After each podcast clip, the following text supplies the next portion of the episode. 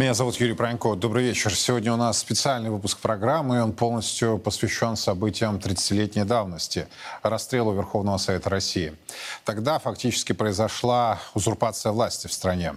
12 лет назад я встретился в прямом эфире э, на одной из московских радиостанций с председателем Верховного Совета России Русланом Хасбулатовым и одним из сторонников президента Бориса Ельцина Леонидом Гозманом. Вот э, небольшой фрагмент этого весьма эмоционального разговора. Верховный Совет Российской Федерации опрокинул ГКЧП, а не Ельцин. У Ельцина вообще ничего не было, кроме трех охранников. Вот собравшиеся 500 депутатов опрокинули ГКЧП. После этого на фоне вот этой победы над э, коммунистической попыткой коммунистического переворота Ельцин привел к власти совершенно э, неподготовленных людей. Они менее чем за один год вообще-то раздербанили всю экономику, вергли в хаос социально-экономическое общество, все состояние. Ведь нам позволило общество осуществить капиталистическое реформирование. Почему? Потому что люди были недовольны своим уровнем, прежде всего, материальной жизни. И вот вместо того, чтобы улучшить эту жизнь хотя бы немного, так вот здесь оказалось, что у нас появились миллионы нищих, бедных, безработных, экономика остановилась, так, нищета, грязь вот кругом, так, и, и все эти результаты так называемых реформ, якобы Гайдара там, так, Ельцин и его банда, вот где была банда, они очень ловко попытались перевести на Верховный Совет на Российской, Российской Федерации. Вот в этом суть. Так, плюс еще они взяли на вооружение совершенно негодные методы. Так, это либертарианство, от которого сейчас весь мир отказался, и который я тогда критиковал, вот в тот период еще. И вот в один внезапно, в один прекрасный день Ельцин совершенно незаконно вбрасывает указ номер 1400, который он не имел права, распускает якобы парламент, разгоняет советы и так далее, и берет всю власть на себя. Естественно, что парламент не мог согласиться с этим провокационным решением. Материалы все были направлены в Конституционный суд, который совершенно четко вынес решение о незаконности этого указа, или он должен быть отменен, или Ельцин должен быть смещен, что, собственно, и сделал Верховный Совет. В ответ были введены войска, так, и расстрелян парламент. Это был фашистский переворот, государственный переворот – Страна была вергнута действительно в состояние гражданской войны, но именно Кремлем и бандой прокремлевской, который сейчас все время оправдывается, и не просто оправдывается, а переходит в наступление, обвиняя кого-то. Там якобы они там коммунисты, ах, они такие, ах, они сякие. Поэтому э, я полагаю, что придет время, когда эта акция будет осуждена, я знаю, что группа депутатов готовит обращение в Международный суд с тем, чтобы в конце концов признали эту акцию действительно преступлением против человечества и реабилитировали наших парламентариев. Что касается меня, я вообще-то уникальный человек. Я дважды политически репрессирован. Один раз сталинская репрессия в 1944 году. Так, я 13 лет провел фактически в этих же лагерях. А второй раз ельцинская депортация – которым меня еще никто не реабилитировал, кстати. Поэтому Вы... речь вообще не может идти. Я даже не буду обсуждать с кем-то, кто ни было, кто виноват, кто не виноват. Настолько это известные истины. Чего здесь обсуждать? Вы видели, вы знаете из истории много случаев, когда выводят э, э, танки на площади, расстреливают парламент. Как это можно оценить? Как это можно оправдать? Это только какие-то последние негодяи могут пытаться оправдать. Вместо того, чтобы скрыться где-то в подполье, в своей норе сидеть, вот эти негодяи еще переходят в наступление. Мне кажется, она неправильно. Давайте. Да? Мне кажется, более правильно говорить о том, э, был ли у президента другой выход. Чушь собачья. Или нет. А что значит, был ли выход? Угу. Нет, как я же вопрос задаю, Руслан ну, послушайте. Руслан Иванович, я же вопрос да задаю. Вот вопрос не может быть чушь. Нет, демагогию. давайте так. Я Это сейчас... вы видите с какими-то другими людьми, а не со мной. Что да, вы можете выход? уйти, Какой если выход? хотите. Да вот Нет, вам выход. Вот, пожалуйста. Да вот вам выход, пожалуйста. Допустим, хотел он там расстрелять. Пригласил бы Ельцин меня, председатель Верховного Совета, и сказал, Руслан Иванович, я расстреляю ваш парламент или уходите в отставку. Вот вам выход. Я тут же положил бы заявление для того, чтобы спасти людей. Что это вы ищете? Но не потому, что испугались. Не потому, что испугались бы, нет? Не потому, что испугались бы. Ельцина, выехать! Ну Нет, что ну, это вы чепухой занимаетесь? Ну что вы кричите господи? Ну что же вы так да, нервничаете? Давайте послушайте, если ну, вы сидели так в Лефортово, если по вам стреляли танки, вы бы не так себя Да вели. по вам-то не стреляли, вы как от безопасности Ну были. конечно, вы сидели рядом со мной. Угу. Да вот, ну, мимо меня сверкали пули из крупнокалиберных да, да. пулеметов. Ой, Что вы чушь пули, несете? Пули не сверкают, Слушайте, я вообще не знаю, зачем вы его привели. Это Нет, ж, давайте это не, не, не мне, вы понимаете? Если бы здесь был бы Ельцин, это другое дело. Ну, да. Но Борис Николаевич уже, так, Он ничего нет. не знает. Кто такой, я не знаю. Мало Значит, чего не да, знаете. Да, давайте успокоимся. Значит, э, я сейчас запускаю да нет, смс какой выход? Говорят, Руслан был ли выход? Был выход. Ушел бы в отставку.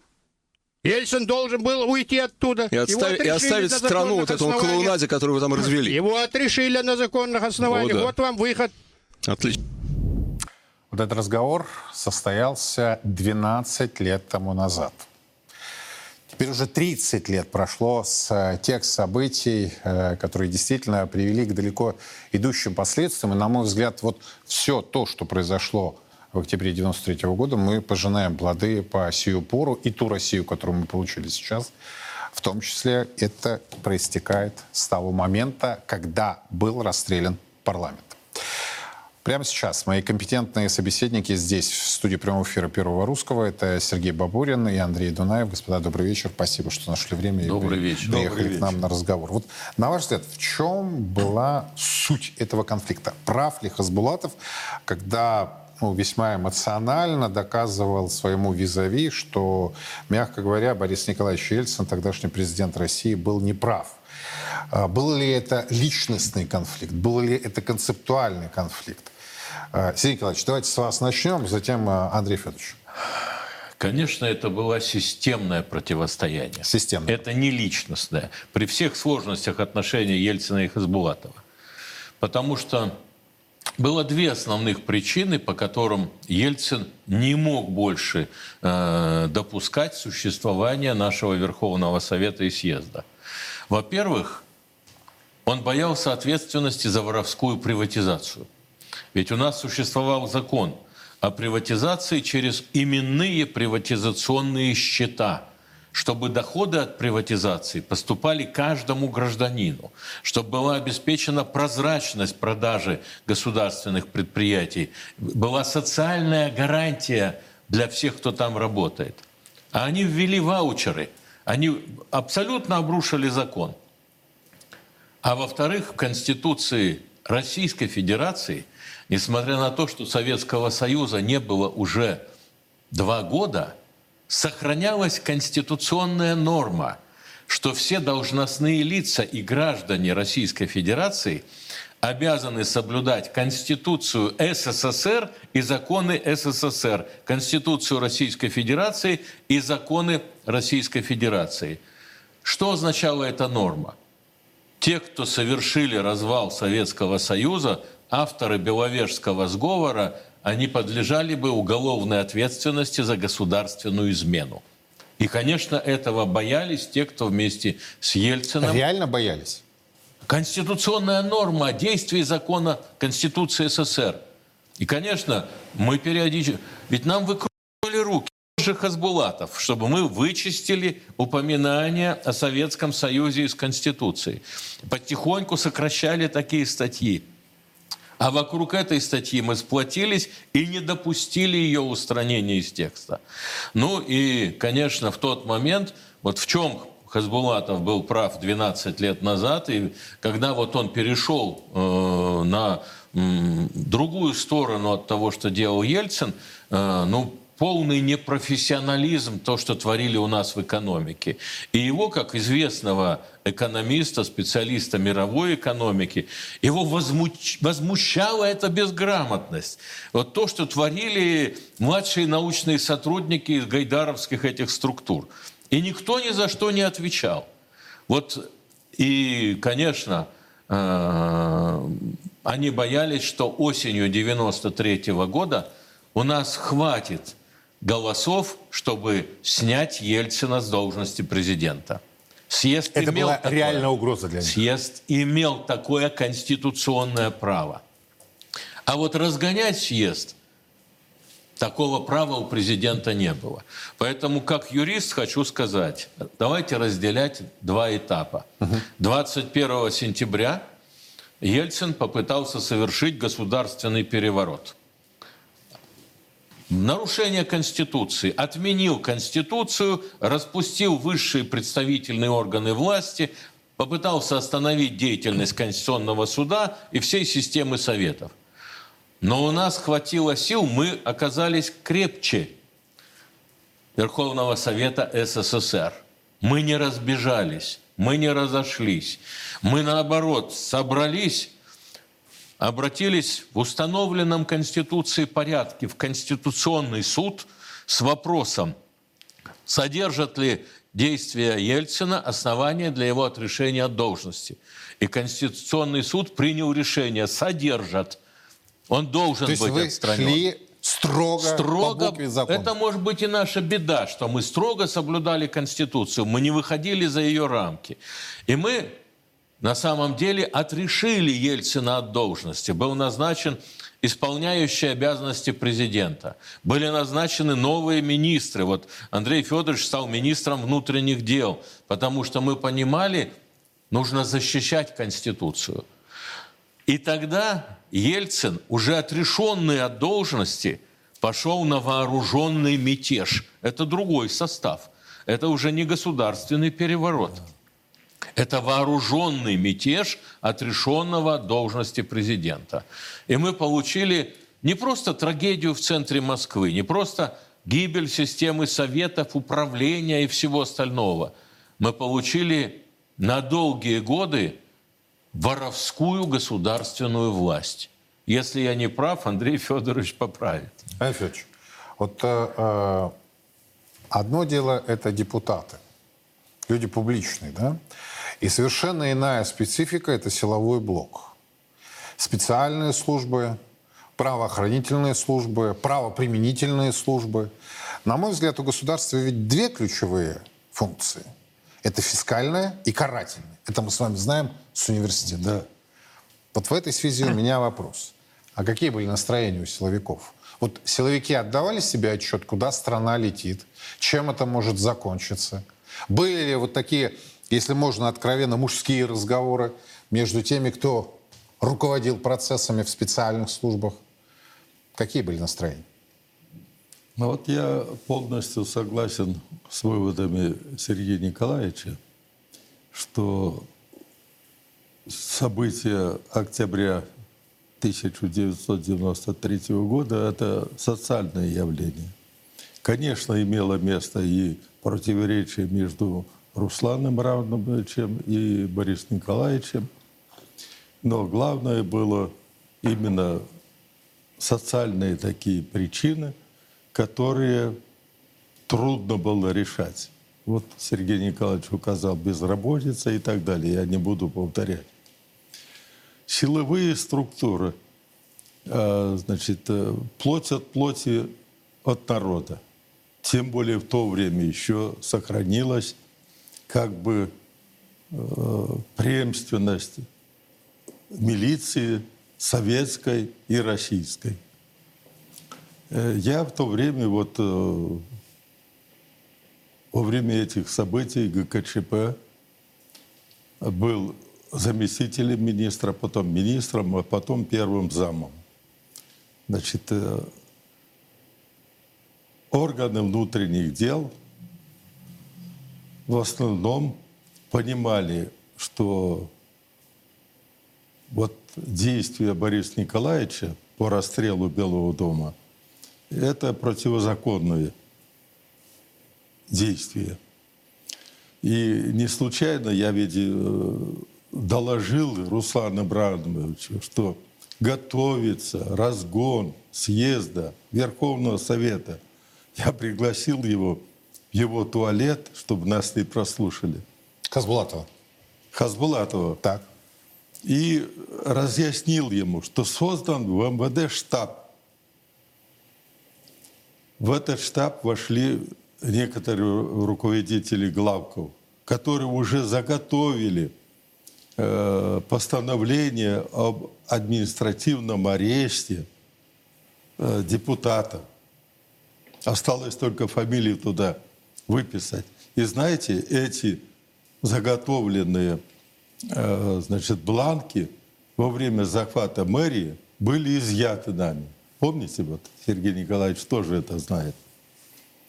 А, значит, э, ну, настроение работников милиции, наверное, и определяет и мой поступок.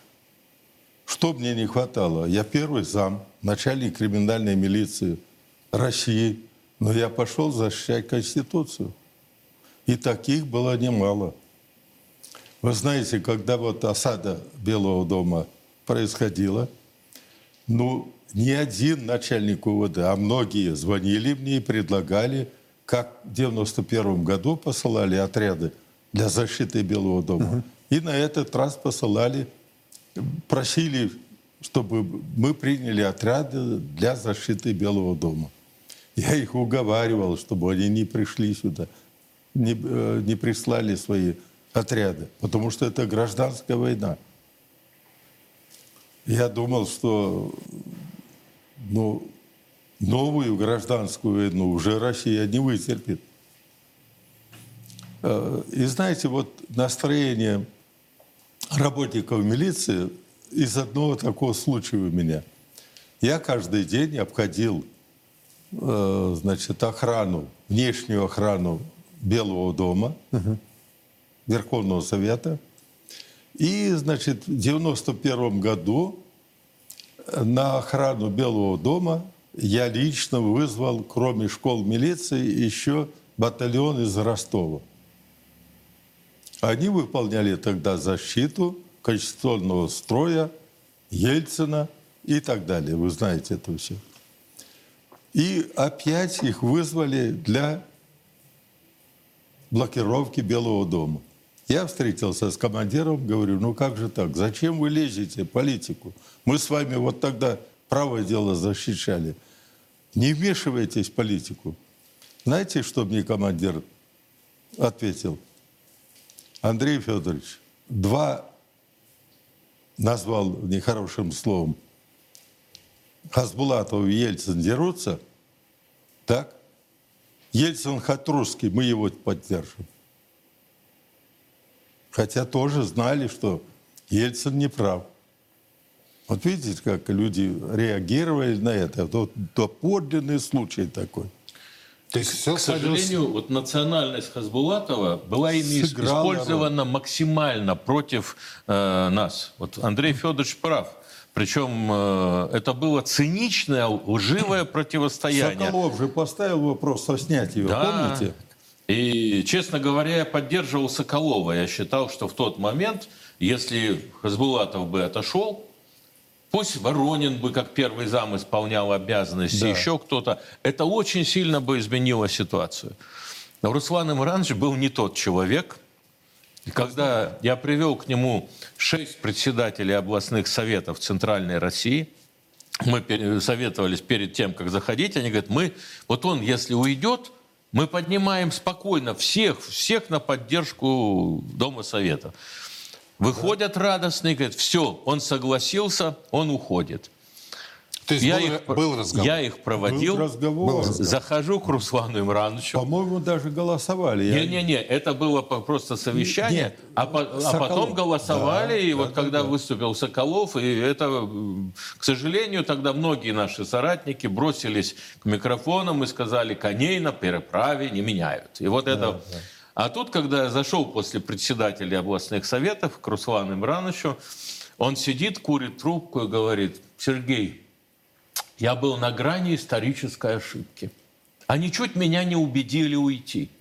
Но ведь если я уйду, все погибнет. Я все. А, ну, это его, его многие недостатки. Другие были у Ельцина. Я хочу вернуться к главному, о чем и Андрей Федорович угу. сейчас говорил, и я уже начинал угу. говорить. Что было бы, если бы победил, вот говорят, съезд? Да. Вот что было бы? Я говорю, вы видите, как развивается Китай – а в 93 году у нас старт для развития был бы гораздо лучше, чем Конечно. у Китая. Это была иная экономическая стратегия, социально ориентированная, опирающаяся на нашу экономику, еще не, раз, не заваленную до конца. И богатство. Предпочли порушить этот вариант. Вот я говорю, вот вы получили вместо десятилетий взлета, десятилетия падения. Вот в чем разница. Что стоило наивность. Вот даже сейчас Андрей Федорович чистосердечно признался. То, о чем я говорю. Мы, мы слишком ориентировались на Конституцию. Да. И, и он, это хорошо, и, это достоинство. Это достоинство для мемуаров, как показывает жизнь. Потому что когда То есть нарушать закон, действует... Нарушать закон – это Нет, опять вот право сильного. Это мы никогда Сергей не Николаевич. сможем. Вот, вот, но мы не так воспитаны. Ну вот и Ельцин, но, президент но, Ельцин а он, это показал. Да. А Рудской то же самое, как Андрей Федорович, отметал все предложения прийти на помощь. Я вот, когда я приводил к нему одного, потом другого, трех командиров частей, они говорили в первые дни, товарищ исполняющий обязанности президента – я готов привести полк, развернуть его здесь. Будем, развернем кухни, будем кормить всех защитников. Дайте письменный приказ. А реакция была очень жесткой. Мы политически все решим. Вон отсюда. Не втягивайте меня в провокацию. А политически а Борис подписал. Да. А они пошли на попрание Конституции. Вот когда меня умиляют сегодняшние подготовки к 30-летию Конституции Российской Федерации, угу. я говорю, уважать Конституцию надо всегда. А давайте вспомним, что сделали с Конституцией в сентябре-октябре. И тогда будете говорить об уважении декабрьской Конституции. Полностью согласен.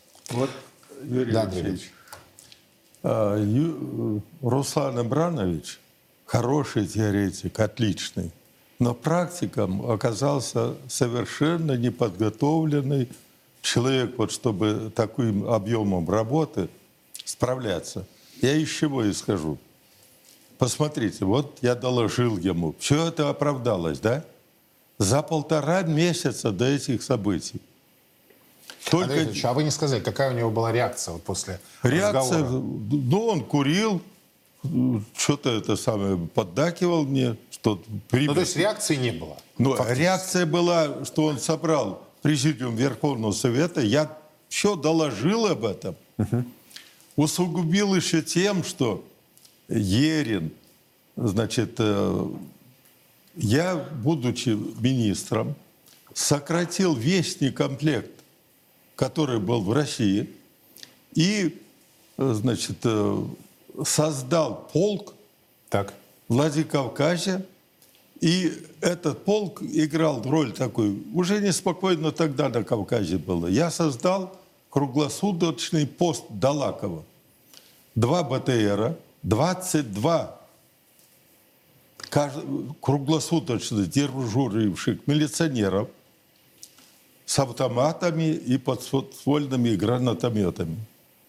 Значит, э, приходят э, ингуши, несколько КАМАЗов э, сварили железом КАМАЗы, сделали бойницы, подъехали к этому посту, постреляли в воздух, доложили Ерину, что вот такое событие, и он приказал сдать этот пост ингушам. Значит, э, ссылался на то, что я не хочу, чтобы я отвечал как в Тбилиси, как в Вильнюсе, я не хочу проливать кровь, и сдал. Э, значит, участники этой операции взяли БТРы, все автоматы, приехали в Чермен, разгромили милицию, убили всех работников, и началась ужасная резня жителей Осетии. Я в это время был э, членом правления Интерпола, и в Дакаре заседали. Там всего два рейса, в 15 дней два рейса. И я 15 дней не был в это время в МВД. Приезжаю, должности первого зама, так. и узнаю, что вот мое детище, вот смотрите, с Далакова до Грозного 80 километров, до Махачкалы где-то 200, до э, Владикавказа 30-40 и до Нальчика близко. То есть это кулак закрывал военно-грузинскую дорогу, все эти дороги перекрывал. И где было бы любое волнение, БТР и пост этот, так? И он разрушил это. Вот с чего началась гражданская война на Кавказе. Так? И вот Руслан Имранович, получив такое сообщение, подставил меня в буквальном смысле. Меня уже не приняли обратно в милицию. В МВД уже я не работал, когда вот меня назначили министром. Так? Он подставил меня, вы представляете? Потому вот... что вас видели человека, который готов вместе с Верховным Советом защищать Конституцию, а не делать то, что ему прикажут вопреки Конституции. Поэтому Дунаев был неугоден. А Поэтому оказались а менее там, принципиально. Там оказались те, которые, что изволите? Стрелять? Будем стрелять. Да. Вот, Андрей Федорович, вы, может быть, не знаете, несколько лет назад Э, в годовщину событий у меня было двойное интервью с Сергеем Александровичем Филатовым в тот момент руководителем администрации президента. Оно, к счастью, опубликовано американским журналистом, который нас свел и брал у нас двойное интервью. Поэтому да. я могу спокойно цитировать, потому что Филатов, отвечая на какой-то вопрос, говорит, ну я же как руководитель администрации согласовал что танки должны выйти со стороны стадиона и стрелять болванками. А они вышли со стороны гостиницы Украины и стали стрелять снарядами. И я прямо там говорю при этом американцы, говорю, Сергей Александрович, вы хоть понимаете, что вы говорите? Вы, глава администрации президента России, согласовали расстрел парламента из танков. Вы о чем? И, к сожалению, это имело место. И это было заранее все подготовлено. Поэтому э, вот когда, наверное, после вот как раз беседы э, Андрея Федоровича Дунаева с Хасбулатовым, ведь наш Верховный Совет летом экстренно собрали, и мы каждую неделю заседали по каким-то мелким поводам, но чтобы находиться в Москве и быть готовы на любую попытку переворота. Но этого было недостаточно, Андрей Федорович прав. Этого было недостаточно вот. для предотвращения переворота. Юрий Алексеевич, вот дальше. Значит, э, как поступил умно и тактически грамотно Борис Николаевич? Только две газеты, «Московский экспресс», у меня сохранилось, напечатали его выступление на президиуме. И еще одна газетка какая-то. Центральная газета упустили это. Важно ведь сообщение было, да? По существу я Конечно. обвинил Бориса Николаевича в подготовке переворота. Куда да? важнее, конечно. И теперь что делает Борис Николаевич? Посещает Реутово, наши внутренние войска, Кантемировскую дивизию, раздает генералов. Я тогда подсчитал, около 500 генералов стало. Так? Раздает должности, приближает войска. А Халсбулатов что сделал? Пальцем не пошевелил. И как он меня подставил? Представляете, Президент я под большим секретом... Сильным тактиком. Никак я жив остался, я даже не понимаю. А вы после этого встречались э, с Ельциным, с Хасбулатовым? Э, нет, Хасбулатовым, конечно, я много раз встречался. Ну, он как-то заходил в разговор об этом? Или он старался, э, Значит, или вы не поднимали эти вопросы? Дело в чем? Вот я шесть лет работал и за счет Чечни учился еще. Да. Всего где-то 7 или около 8 лет был связан тесно с с Чечней. Я, естественно, знал обстановку там, так?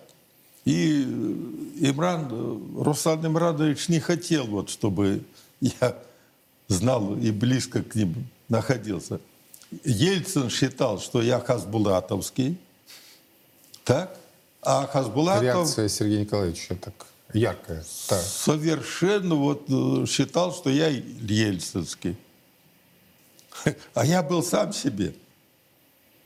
Я пришел Конституцию защищать, не думая о своих последствиях, зная, что уже подготовлено все. Но ведь, ну, представьте себе, начальник криминальной милиции России, какую информацию имеет? Не жалеете об этом? Нет. Нет? Нет, даже вот находясь э, значит, для Фортова, нас держали рядом все. 27 номер я, потом Баранников, Рудской, Хасбулатов и этот Макашов. Был с нами еще э, Тарасов, генерал, помните? Но ну, его куда-то перевели после нас вот uh-huh. особо. А, значит, ну, я и там почему-то не переживал. Не знаю почему. Спокойно, каждый день делал зарядку.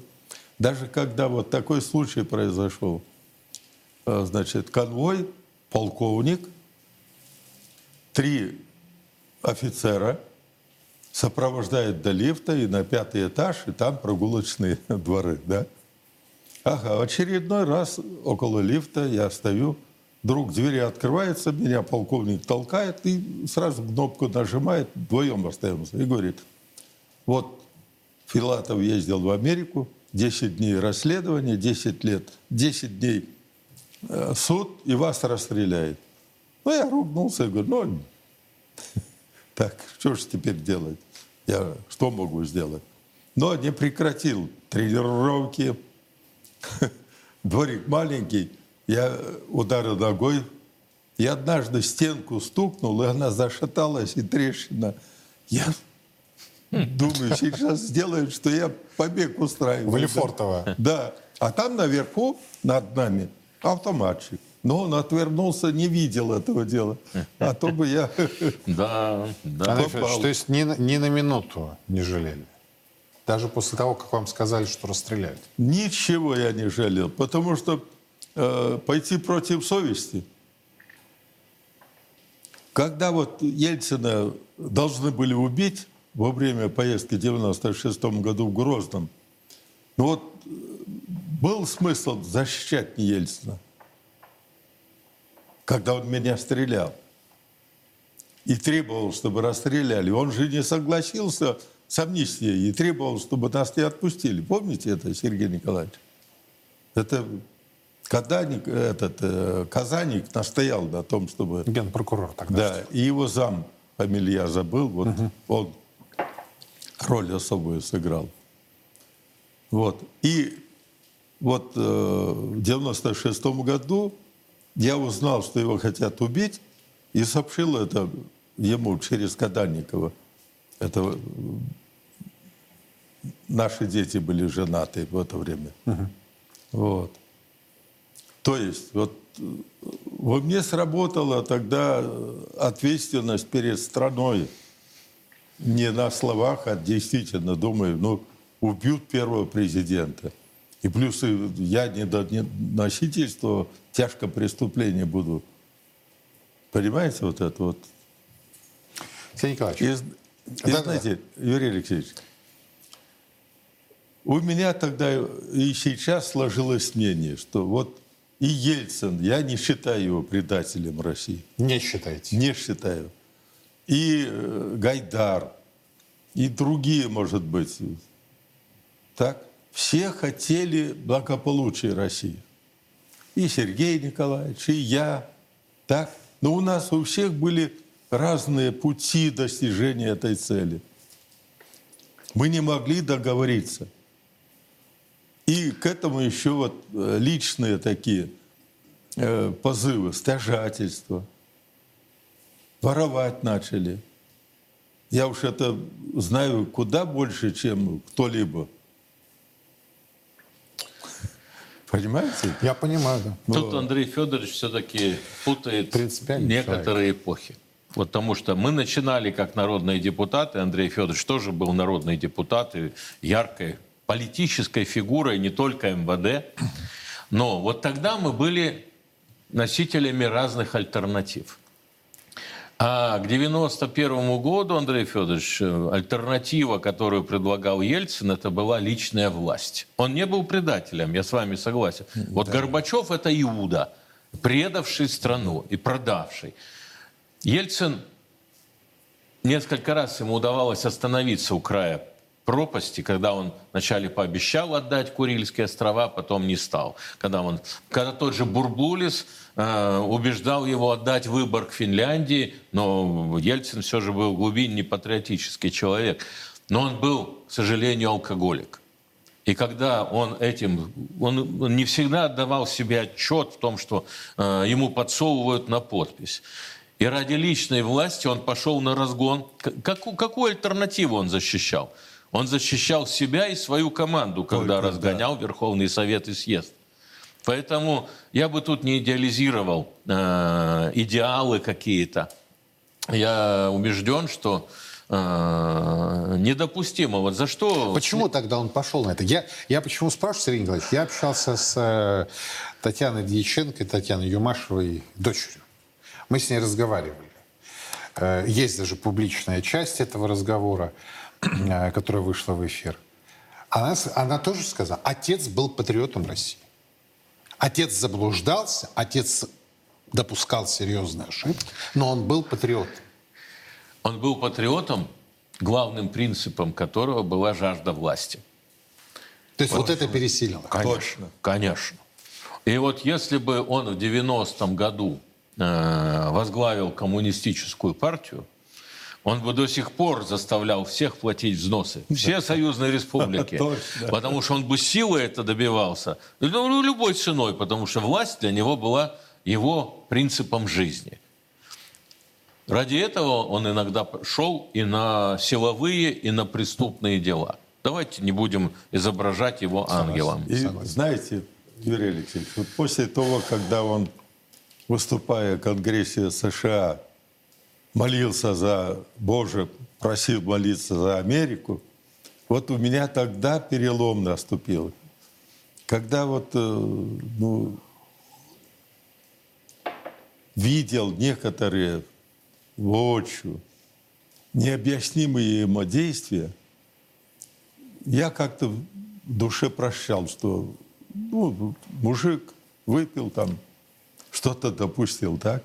А вот когда он начал молиться за Америку, у меня перелом прошел э, в сознании, что нет, Борис Николаевич не тот человек, который приведет нас к благополучию.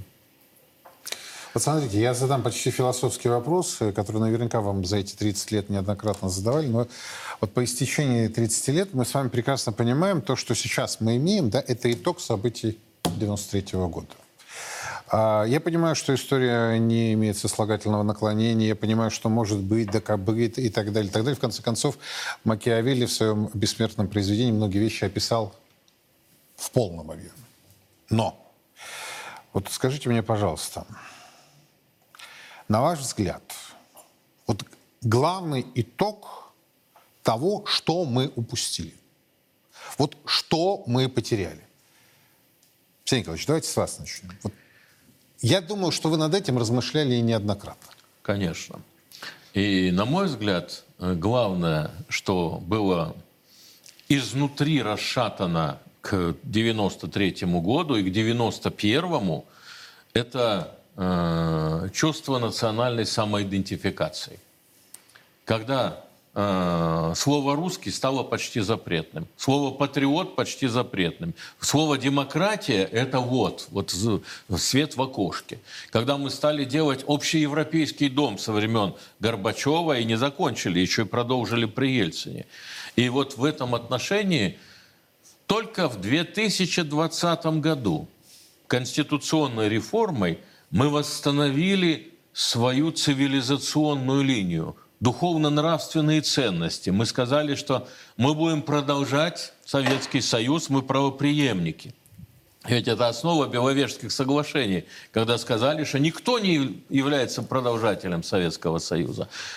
Поэтому э, мы были готовы стать евро... Ну, вернее, не мы. Вот мне говорят, не говори так, ты был... Я говорю, нет, я боролся. У меня не было иллюзий. Я хочу подчеркнуть, что это наша вот беда, что мы в 91 году не смогли убедить Хасбулатова, Андрея Федоровича, Рудского, что ГКЧП не заговорщики. Они просто неправильно все сделали, но стремились сохранить страну. Они верили еще Горбачеву, Ельцину, что Ельцин еще позитив. Какой позитив?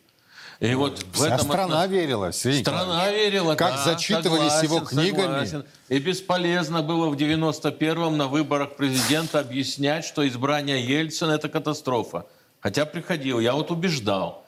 Э, точно так же, я думаю, Андрей Федорович помнит, когда были Беловежские соглашения, я пытался Верховный Совет остановить. Говорю, вы что делаете? Но меня поддержало только шесть человек. Павлов. Павлов, Исаков, Константинов, Лысов, а, вот, Сергей а вспомните Полосков. наш разговор, да, с Хазбулатом да. Русланом Ивановичем. Это как а достоинство. Руслан протаскивал да. вместе с Ельциным это Беловежское соглашение. И это нам аукнулось в 93-м. Поэтому э, это все накапливалось. И только сейчас мы вернулись на свой цивилизационный путь развития. И слава Богу. Поэтому тут приходится идти на очень жесткие меры, потому что э, без победы в специальной военной операции русская цивилизация не выживет. Просто нас задавит гнилой безнравственный Запад – и когда мне говорят, надо идти на компромиссы, надо остановиться, я говорю, как вы видите компромисс между добром и злом? Как вы видите, в чем компромисс между добром и злом? Только победа добра может обеспечить нам благополучие. И вот эту позицию, э, пусть не совсем... Мы, тоже ведь мы многие задним умом крепки. И поэтому вот многие депутаты только вот к осени 93-го осознали, что надо останавливать вот эту вот рыночную якобы экономику и начинать другую экономическую Но вы же прекрасно жизнь. понимаете, что это продолжается. Я в своих ежедневных эфирах говорю о том, что некоторые персонажи, я их по фамилии называю. Гайдаровская стратегия они, до они сих пор. переплюнули его уже. Да, да. И они четко вот. идут, прям как ледокол на самом деле. И им говорят с одной стороны. Но с другой стороны, Сергей Николаевич, уж простите за отдельную эмоциональность, тогда вы парламентарии имели много возможностей. И тогда вы сами писали законы.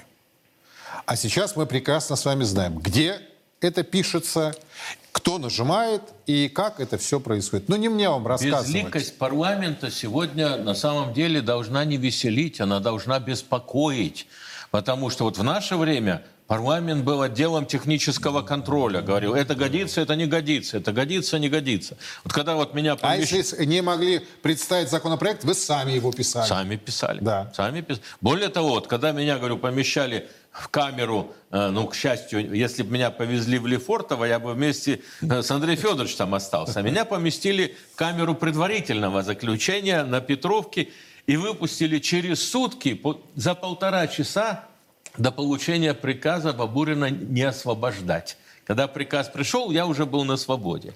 Так вот, э, мы все увидели, что такое беззаконие и произвол как основа государственного управления.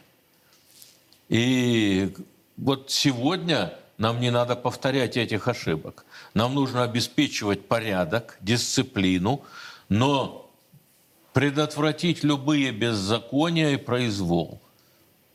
Потому что порядок – это порядок. Порядок – это закон. Это закон. И Его закон должен быть справедлив. Потому что вот наша беда нашей цивилизации, что общество всегда находится между несправедливым законом и справедливым беззаконием. Согласен. Вот и это не один год, и не одно десятилетие. Андрей Федорович, главный итог, вот на ваш взгляд, в чем? Вот, Юрий Алексеевич, в 90-х годах очень многие депутаты искренне поверили в общечеловеческие ценности. Тогда провозгласили мы, мы стремимся цивилизованный мир, значит, э, принимаем законы, которые приведут нас к этому. Так? И э, поддались вот э, иллюзии, что каждая нация имеет свои особые требования жизненные, которые нельзя обойти. Нельзя сравнивать русский народ, российский народ, который имеет несметные богатства, мы должны лучше всех жить, так? С теми, которые, ну, Бог обидел, можно так сказать, да? И дальше, вот выводы из тех событий, если бы парламент, вот Бабурин и его подобные, которые поддерживали, не оказали сопротивления Борису Николаевичу, не почувствовал он, что есть люди, которые любят Россию, ценят свою честь и сопротивляются ему, была бы диктатура, которой еще в истории не было. Потому что Борис Николаевич до того любитель власти. Вот. Причем э, человек, вот я сделал вывод, что кто последний заходит Борису Николаевичу, я утром ему докладываю то-то, то-то, полностью соглашается. Вечером заходит Танечка, Юмашев, другие, совершенно другие выводы. И вот жертвы, которые перенес наш народ, они не зря прошли. Сдерживала все же вот диктатуру и не дала развиться вот такой э, фашистского, я бы сказал, типа диктатуре. Поэтому вот то, что со мной случилось, посидел я в тюрьме, унижение после тюрьмы, так, э, я не жалею. Но тем не менее, вот посмотрите, вот эти жертвы не прошли даром. Если бы при коммунистах я выступил бы против государства, где бы я был, давно сгнил бы Магадане. И все же демократия у нас действует. И дай Бог, чтобы она продолжалась. Потрясающе. От министра внутренних дел такое услышать, это, это, это дорого стоит. У Андрея Федоровича потрясающая смесь порядка и иллюзий. Потому что, ну...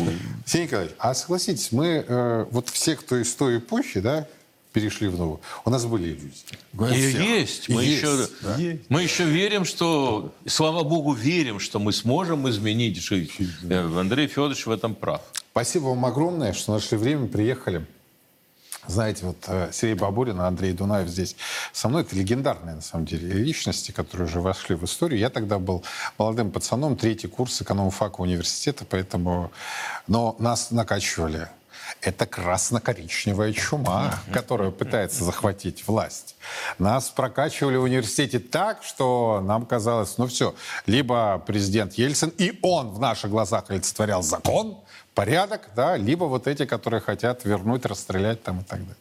Вы знаете, я, может быть, не совсем необычно закончу сегодняшний эфир. Я хочу пожелать нам всем, чтобы российский парламент вновь стал реальным субъектом власти. Это очень важно. Разделяете вы принципы демократии, не разделяете вы принципы демократии.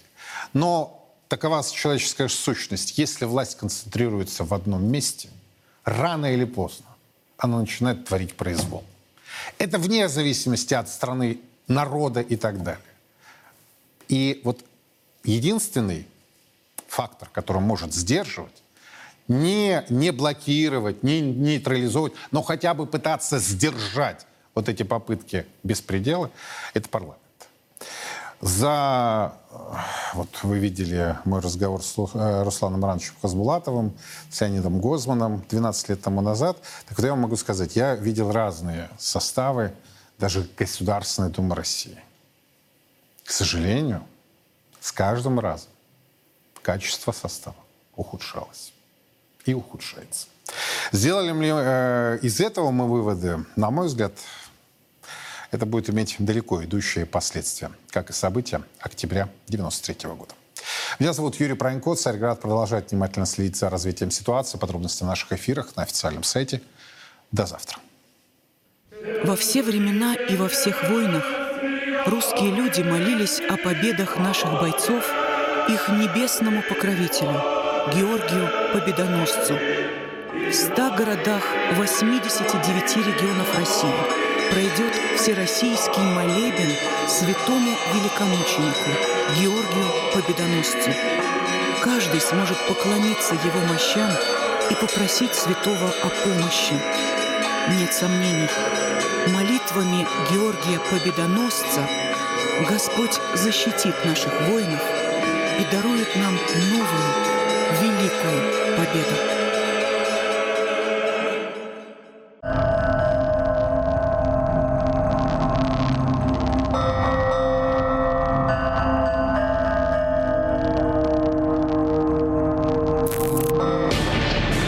Нападения, массовые драки, грабежи, домогательства, изнасилования, убийства. Они не желают жить по нашим законам. Они не уважают наши традиции и культуру. Москва, Санкт-Петербург, Новосибирск, Екатеринбург и другие города. Здесь русские борются за свои права, чтобы жить спокойно. Пора сказать «стоп». «Стоп, мигрант». Мы поможем. Не пропустите новый проект Первого Русского в субботу в 15.00.